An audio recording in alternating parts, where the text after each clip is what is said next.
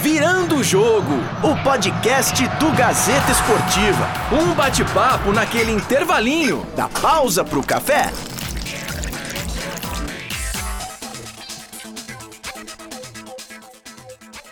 Seja muito bem-vindo. Este é o Virando o Jogo, podcast do GazetaEsportiva.com. Aquela pausa pro café que a gente fala de futebol.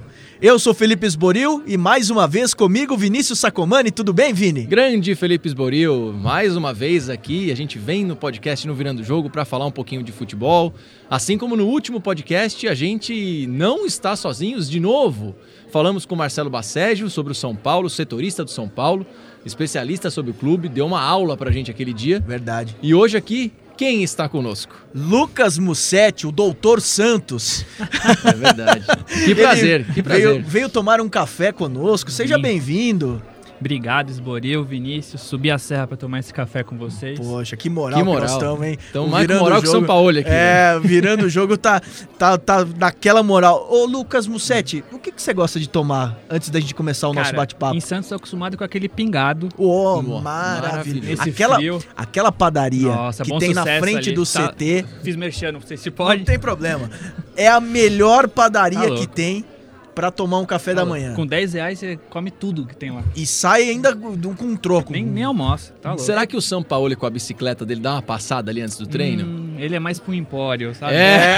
É, Então, cara, porra, então você vai de pingado. pingado. Pingado. Eu vou num café expresso, pequeno, Bom. Eu curto. vou, eu vou também no Expresso. Vai no Expresso Isso. também? Enquanto eu faço aqui, Ah, você vai começando falando com o Lucas, eu vou fazendo aqui. boa, boa. e a Vamos gente falar. Vai, vai falar um pouco do Santos. Agora, conta pra gente um pouco como é que foi essa parada, Mussetti, é, do, do, do Santos na Copa América. Porque o Santos, todos os clubes se prepararam, alguns contrataram, o Santos nem tanto, só trouxe o Evandro, né? Só. Como é que tá é, essa parada, essa pausa e a preparação pra esse retorno no Campeonato Brasileiro? Então, Esboril, o Santos teve 10 dias de folga. Foi um recesso padrão, né? O Santos saiu logo depois de ganhar do Corinthians na nona rodada, assumiu a vice-liderança e foi pra folga. Aí teve 10 dias e o São Paulo esperava reforço. Porque pro São Paulo, mais do que o jogador ser bom, o jogador tem que entender como ele é. Não é fácil ser dirigido pelo São Paulo. Aliás, não é fácil. É um cara muito bom, excelente treinador, mas não é fácil conviver com ele. Geralmente os caras muito bons são meio, lou- meio loucos assim, né? Né? Então ele é muito exigente e com todos os setores, não só com o elenco, com a diretoria, por isso que tem tanta rixa. Então o Sampoli valorizava muito esse tempo para que o jogador chegasse, se adaptasse e aí quando o Campeonato Brasileiro voltasse, já entendesse como funciona. E só veio o Evandro e para piorar o Evandro veio fora de forma. Então o Evandro nem fez o jogo treino contra a Ponte Preta no último final de semana. Ele mesmo falou na coletiva que ele ficou quase um mês sem treinar.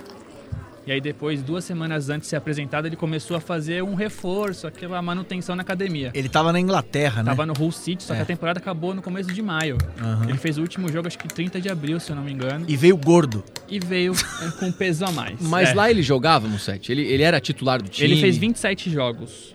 E lá tem muito Dos rodízio. 38. É, lá tem muito rodízio. De um- Copa da Inglaterra teve uns 45 jogos, ele jogou metade. Foi até um número bom, porque na Europa se roda muito o elenco. Só que ele não era titular absoluto. Tinha três ou quatro ali que jogavam sempre. E ele jogava um jogo, descansava outro. E aí fica um mês parado depois de não ter tanta sequência. Pesa. Duvido que ele jogue contra o Bahia. O São Paulo gosta muito que o jogador esteja com o elenco, mesmo fora do. Não, não estando à disposição. O Santos já viajou com jogadores que não estavam inscritos. No caso do Rodrigo, recentemente. Ele gosta que todo mundo esteja junto.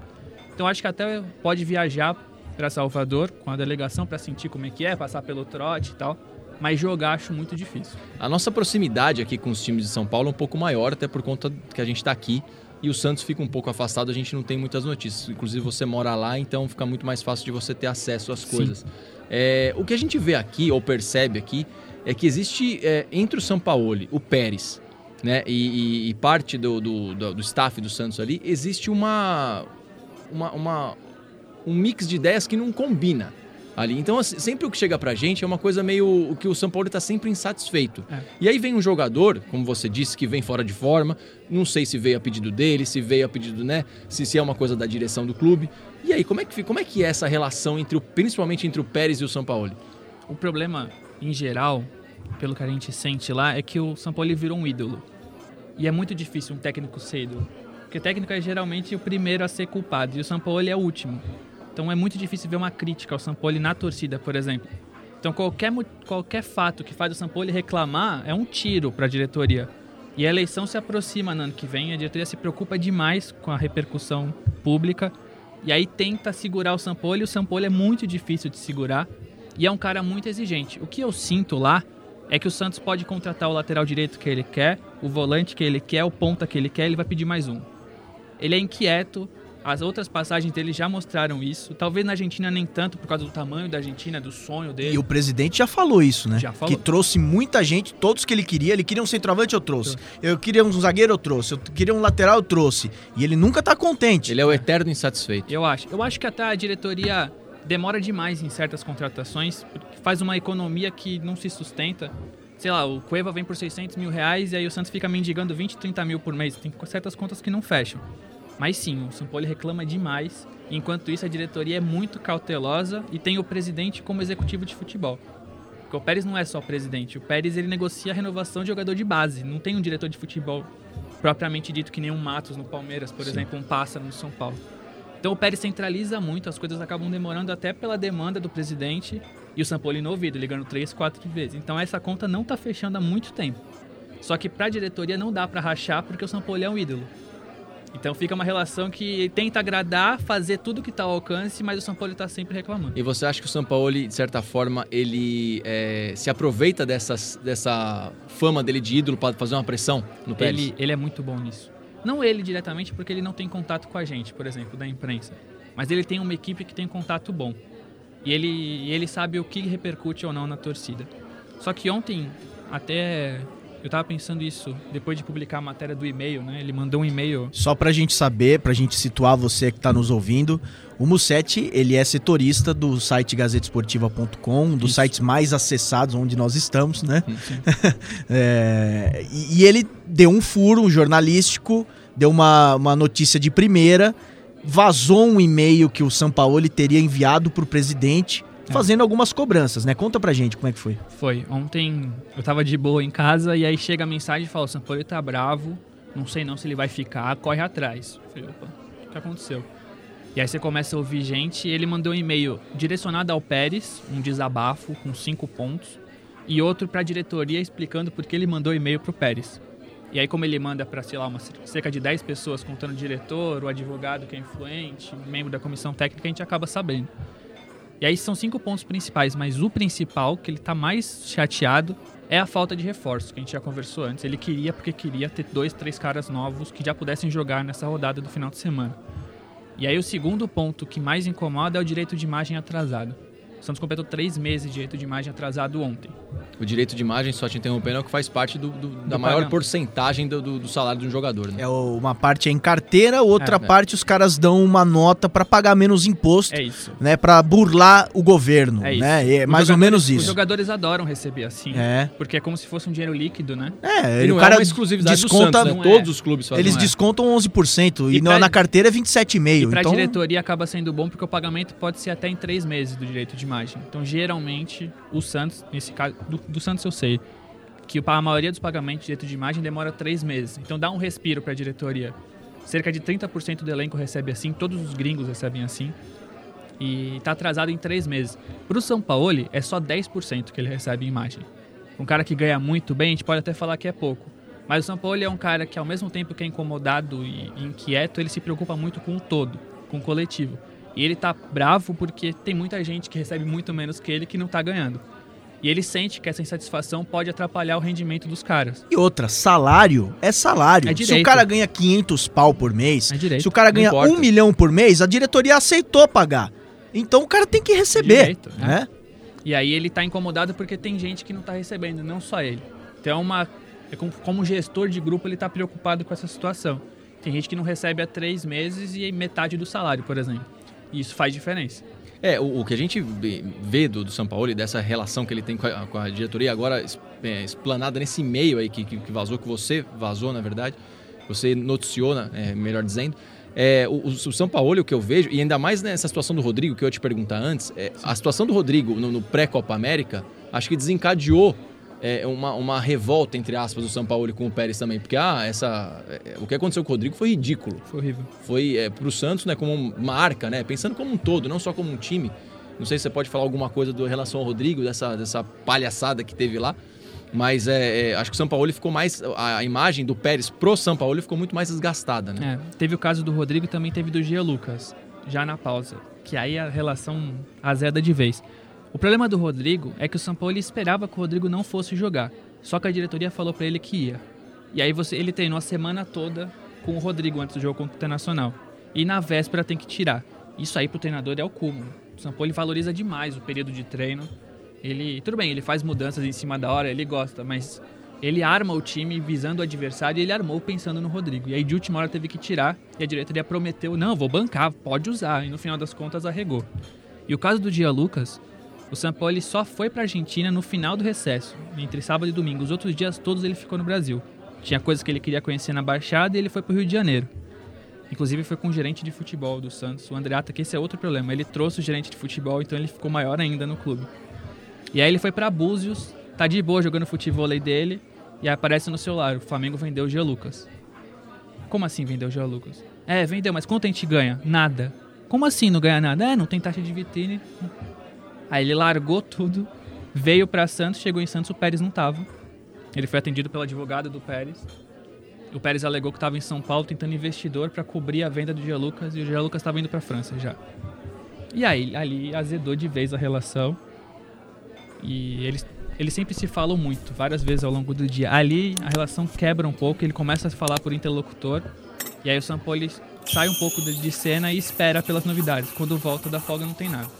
E você acha é, é, que esse, essa relação deles que está estremecida, como você disse, é, pode desencadear uma saída do São Paulo? Porque o Pérez já falou que, que ele só sai por causa, se ele quiser. É. Né? Ele, o Pérez não vai mandar o São Paulo embora. Mas agora a gente teve notícias aí que, que a seleção equatoriana foi atrás do São Paulo. Sempre tem notícia que uma hora foi o Paraguai, outra hora foi não sei quem. Você acha que ele sai ou ele banca esse projeto dele até o fim? Eu acho que não sai até pela multa, 10 milhões de reais. E- Para ambas as partes. Para ambas as partes. Ele teria que pagar 10 milhões de reais para sair. Tudo bem, é um salário alto, mas 10 milhões é muita grana. E eu acho que muito da reclamação dele é pensando no bem do Santos, não no bem do trabalho dele. Ele está preocupado e ele sabe lidar com isso. Ele sabe que determinada repercussão vai pressionar a diretoria em busca do que ele quer. Sempre foi assim. A novela do centroavante era muito assim, até contratar o Uribe. Todo dia a gente recebia, ó, o São Paulo tá bravo, São Paulo tá bravo, assim não vai dar, assim ele vai sair. Aí o Santos foi, abriu o bolso, contratou o Uribe. Essa repercussão ele sabe fazer. Ele pensa para fazer. Então eu acho que ele faz tudo isso pensando sim que ele precisa de dois ou três para conquistar o título brasileiro. O pensamento dele é esse. E ele Eu- já teve chance de sair né, nessas propostas. Teve sondagens boas, Atlético Mineiro, Flamengo, seleção do Irã, Marrocos, Equador, Paraguai. É muita gente que foi atrás dele e ele nem abriu negociação. É, o nome dele é muito forte. É, isso que eu ia falar. É, é, assim, não querendo desmerecer o Santos, até porque o Santos é enorme, é muito grande. Mas me parece que o São Paulo é muito maior do que tudo isso. Me parece que o, o São Paulo aceitou esse, esse convite do Santos porque estava desempregado, Sim. porque não tinha nenhuma oportunidade ali. Mas ele, o São Paulo é técnico de seleção, cara É. né? Técnico do Chile, foi técnico da Argentina, foi técnico de vários, ah, foi técnico na Europa. Então ele olha o Santos ali, essas coisas, com, ele deve ficar maluco. Ele não tá porque, acostumado. É, não tá acostumado com, que, com, essa, com essa situação Ele toda. meio que voltou pra Laú, né? É. Ele deu o salto em questão de estrutura, de investimento, e aí ele volta. É um bom comparativo esse. É. Cara, Ele e- voltou, é. eu ele não sei se ele carreira, né? aguenta isso. Não pelo tamanho do Santos, eu digo em questão claro. de estrutura. É. No Sevilha, eu imagino que ele pedia fulano, fulano vinha. Ele Cara, tinha quatro, é time da Europa, é, o Sevilha é o terceiro, quarto aí da Espanha, quinto. É. né? Entendeu? É, é, eu acho que ele talvez não aguente toda essa. é, se ele começar a perder no campo, aí ninguém segura. Sim. Mas é, enquanto ele estiver bem e o Santos bem, o presidente do Santos tem que ficar quieto. Né? Tem que trazer quem ele quer e, e- e- e- ponto final. E tudo bem Né? que foram é, só nove rodadas até a parada da Copa América, é, mas ele colocar esse time do Santos, que não tem nada de espetacular, tem. É fraco. na vice-liderança do É fraco, campeonato, o time do não Santos tem. é fraco. né, é- já é um feito absurdo. É. né? Agora eu vou te perguntar, dentro do campo, pelo que você vê ali diariamente, você acha que com esse time se sustenta pra brigar pelo título? Eu acho que a vantagem do Santos é ter semanas livres. E eu acho que até o Santos tem até um 11 inicial bom. Se tiver Soteudo e Marinho em boa fase, o Uribe começar a fazer gol, o meio de campo até que ok com o Pituca e Sanches, a defesa não toma gol, uma defesa que melhorou bastante com o Sampoli. Como tem semanas cheias, até dá pra brigar. Mas eu não vejo brigando com o Palmeiras até a última rodada. O Palmeiras foi campeão ano passado jogando muitos jogos do time reserva. O Santos não tem essa condição. E se o Santos é aquele time que se tiver um suspense e um lesionado, o time desencaixa. Mas o Santos só tem o Campeonato Brasileiro. Então, por isso, a semana livre é muito boa pro Santos. Só o Palmeiras tem O problema é que não tem Libertadores, reposição. Copa do O Santos, Brasil não tem, o Santos não tem margem para desfalque. É É. essa é a minha preocupação hoje. No ataque, por exemplo, se faltar um ponto é só o Delis. Se não tiver Uribe, tem quem? Se o Pituca não tiver, joga quem? Alisson com quem? O Santos falta demais nessas peças. De mesmo nível. O Santos tem no máximo dois times e chutando muito alto. o problema do Santos é dinheiro.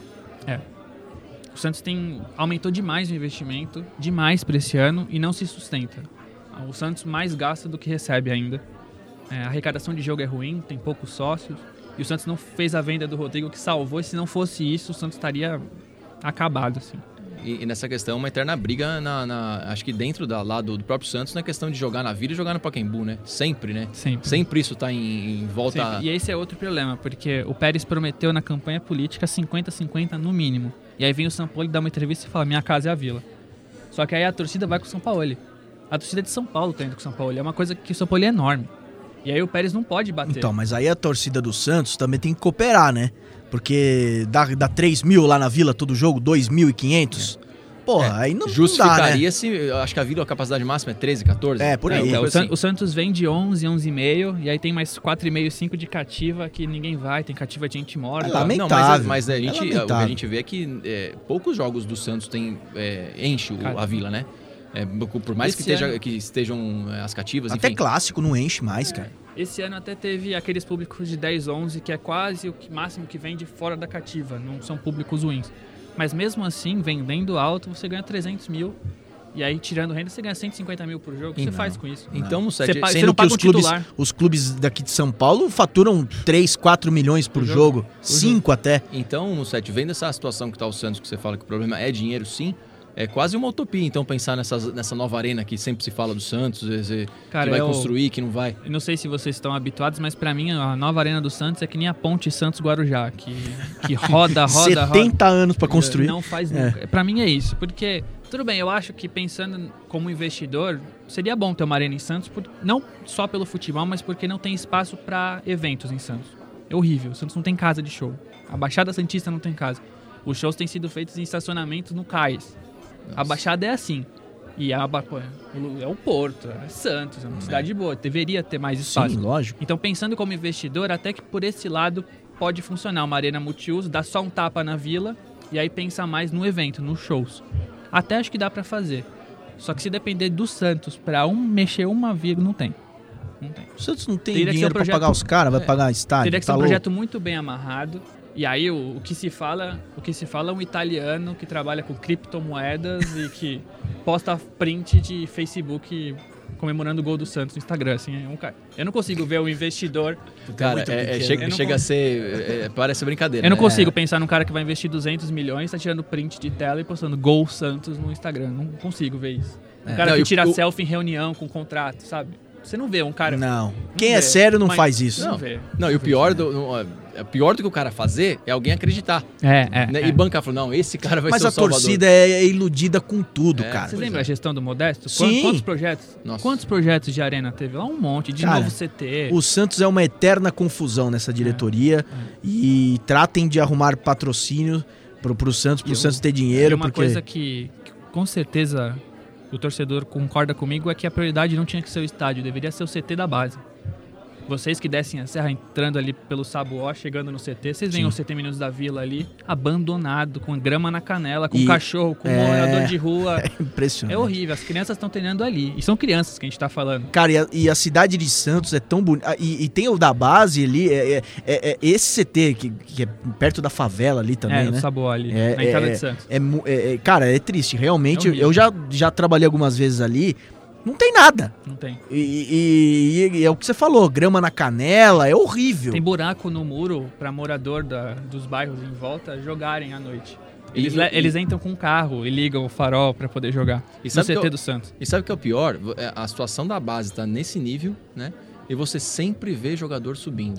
O Santos sempre Ah, que Santos- chega às fases Santos- finais de Copa São Paulo, de torneio O Santos ainda sub-17. atrai porque o Santos revela, né? Então o jogador vem pra cá, sabe que vai sofrer, que vai ficar em alojamento ruim, E tem aquela só que mística. vai jogar. Aqui, É, e tem aquela Santos é assim. mística de, de, de, de dar oportunidade pros meninos da base mesmo, né? E, e você vê aí, Ro- Rodrigo, né? Tipo, lá atrás Robinho, Diego, e vai vir Neymar, né? Enfim. Um monte. A gente falou que ia falar com o Sete sobre o Neymar, né? A gente- A verdade. gente tem que finalizar aqui, daqui, né? Porque nós já falamos demais. Temos que trabalhar, né? Porque essa trabalhar. pausa tá muito E- e- longa. É, mas aproveitar o. Sete que nunca tá aqui, né? Então, É, verdade. Santos. Falar um pouquinho do Neymar. O que, que você tá achando dessa polêmica toda do Neymar aí? Já é um cara criado lá, Sim. né? Você deve conhecer deve- desde moleque. E, enfim, o que, que você pode falar sobre o Neymar? Eu acho que cada vez menos atleta o Neymar. Ele é um baita de um jogador, mas ele, ele se preocupa com muita coisa além do campo. E não tem argumento suficiente para faltar uma representação do PSG, de não comemorar, de não estar lá no título do PSG. Não tem argumento, não tem evento que, do mundo que sobreponha teu time sendo campeão você não estando lá. Depois de 20, 30 dias você não ir na representação. E você percebe que tem evento atrás de evento. E é aparecendo dinheiro jogando de vôlei na, é, futevôlei na futevôlei. praia. Então, pa- parece até piada, sabe? E eu acho que o Neymar tem que se cuidar mais, não só na, na forma física, que ele tem sofrido muito mais lesões que antes. Sim. Quando ele sai do Santos vai pro Barcelona, nada parava o Neymar. Agora ele tá parado o tempo todo. É. Também deve ser um reflexo da vida extra-campo. E outra preocupação que o Neymar tem que ter é que ele tá fechando portas em todo lugar. Tá. Ele sai pela porta dos fundos em todo lugar, arruma confusão em todo lugar. E não se pode ser assim. E o Cara, mais vai louco faltar é, mercado, É que né? parece, É, é, é. Em que parece momento. que ele não aprende, né? E ó, vou te falar, o Sheik tá muito pé da vida com isso. É. É, eu, eu fiquei sabendo de uma coisa, é que lá, lá na França não tem multa rescisória, né? O cara te- sai por quanto o time quer. Sim. Ele pode muito bem, o Neymar tem mais dois anos de contrato com o Paris Saint-Germain. Ele pode muito bem fazer com que o Neymar não saia Fique lá. e fique lá mofando dois anos. Ele ia acabar com a carreira do Neymar. Não ele, precisa, eles ele, não ele pode fazer isso. Ou ele ven- pode muito bem. pra um time ruim. É. Ou, não, aí o Neymar pode falar, não quero ir. Tá, Tudo bem. forçar. né? Mas ele, ele pode. Ele ele não é obrigado a jogar. Não tem no contrato dele que ele falando que ele. Então ele pode ficar treinando, encostado, sem jogar, e o Sheik pode acabar porque, é, é, com a carreira dele. Então o Neymar tem que tomar um jeito. Se ele quer sair, saia direito, né, cara? Saia direito porque o cara tá com a faca e o queijo na mão. Ele pode acabar com a carreira do Neymar. Acabar. Né? Se, se vem um clube lá com 300 milhões de euros, fala, ó, queremos contratar o Neymar. O cara fala, não quero vender. E, e É. pode não fazer. quero vender. Não tem multa, ele vende por quanto ele quiser. É, a gente, a gente sempre comenta aqui no podcast sobre o Neymar e, e a gente fala, é, e muito ainda se fala do Neymar como um menino, né? Pô, a gente quando tinha 27, 27 anos, né, a cara? gente quando tinha 27 anos, ninguém chamava a gente de menino, né? Então é o seguinte, é, é, a, a situação dele, eu acho que passa muito por como ele foi criado, a questão do pai dele. É, Mimado. É, é, mimado, exato. demais. Eu, eu não, não vejo, todo, é, todo mundo fala que uma das é, saídas pra ele se ajeitar nessa vida, e concordo com você quando você disse que ele tá se machucando muito, até por conta dessa vida que ele tá levando agora, diferente daquele time em 2014 e 15, quando ele jogou no Barcelona, e 13 ainda. É, o que ele tem que fazer é ter um gestor de carreira. A mesma coisa aconteceu com o Lewis Hamilton, né? Que ele, ele tinha. O pai dele cuidava da carreira dele. E, a- e ali ele desandava vida de balada, de show, de não sei o que, não sei o que lá. Apareceu, ele contratou um, um- um- Empresário, um, né? empresário, um gestor de carreira. Afastou o pai dele, o pai dele se- foi- acabou sendo somente o pai dele. E aí ele é pentacampeão do mundo agora Só isso. de Fórmula 1. Enfim, é, não sei se isso ajudaria o Neymar. Nessa, já com 27 anos, o ano que vem ele já faz 28, e aí a gente sabe que depois dos 30 a carreira começa a ter um declínio é, físico também, que a gente já tá vendo no Neymar por conta dessas lesões que ele tá tendo. É, sinceramente, hoje eu não vejo saída pra ele, cara. Privações financeiras ele não vai ter. Não. É, ele vai ser rico o resto da vida É dele, ele, os filhos, os netos, Eu- os eu- bisnetos. Eu não consigo ver ele focado mais. só sabe? que é é, a vida de um atleta não é só de grana, né? Não é só grana, ele tem ambições também, né? Ele quer ser o melhor do mundo, ele quer ganhar uma Copa do Mundo, ele quer ser campeão com a seleção brasileira. Vamos, vamos lembrar aqui que a seleção brasileira foi campeã sem ele, É. né? Então é isso aí. É, eu acho que, que pro Neymar, além de, de ter alguém no pé dele, ele precisa ter objetivo de novo. E hoje ele já perdeu. É, era ser melhor do mundo pelo PSG e ele ficou fora de muitos jogos, não se reapresenta. E por enquanto eu acho que ele tem mercado. O próprio Barcelona quer Apesar que o Barcelona também é sujo no mercado, É. assim, que nem o pai do Neymar. Estão falando do Real Madrid de novo. É, é, então, Real Madrid, City. É. Só que vai chegar uma hora que as portas vão se fechar. Aí ele tá Ele ferrado. tá se queimando demais. O pai dele conduz todas as ações. Não é possível que ele falte na representação, dá cinco minutos, o pai dele tá mandando WhatsApp pra produção de programa já pra passar pano. Não é possível. né? O PSG nem se pronunciou direito, o cara já tá passando pano, nem sabe o que aconteceu. Não, porque vai ter evento, o PSG sabe. Vai o Leonardo na empresa e fala: não, não tem evento nenhum, ele faltou. É, e agora, e agora, como você citou o Leonardo, o, o Sheik lá, ele tem mais um cara do lado dele, porque o Leonardo é, é, é rígido nesse- nessa questão de jogador, tendo a vida. É, pro Leonardo, a vida social do jogador vai de encontro, anda junto E com ele já brigou com o. Ibrahimovic no É. vestiário, só isso, né? Só, só. Então a gente respeita demais o Leonardo. Vamos trabalhar? Vamos trabalhar. Já Precisamos- demais, a gente agradece precisamos muito voltar. aqui o Musset. Isso, Né, obrigado. pra gente ter, poder falado um pouco do Santos aqui. Como eu disse, a gente fica um pouco afastado do Santos e quando vem um cara aqui especialista, a gente até deixa ele falar bastante pra gente saber mais coisa do Santos. É isso. Ouça o Virando o Jogo em todas as plataformas de streaming, no iTunes, no, é, no Deezer, no Spotify, Spotify. no site gazetesportiva.com, no SoundCloud, onde você quiser e sempre dê a sua opinião, né, Vini? Exato, exato. Seu elogio, a sua crítica, o seu comentário é muito importante pra gente. Entra lá no Facebook do Gazeta Esportiva, hashtag Virando o Jogo, que a gente lê o seu comentário, interage com você e nos próximos podcasts de aqui a gente vai começar essa interação com os nossos ouvintes. Obrigado, Mussetti. Imagina. Que Podem- aula, hein? Podem chamar sempre. Obrigado. Um Valeu. abraço pra vocês e até a próxima. Um abraço, até mais. Virando o Jogo, o podcast do Gazeta Esportiva. Um bate-papo naquele intervalinho da pausa pro café.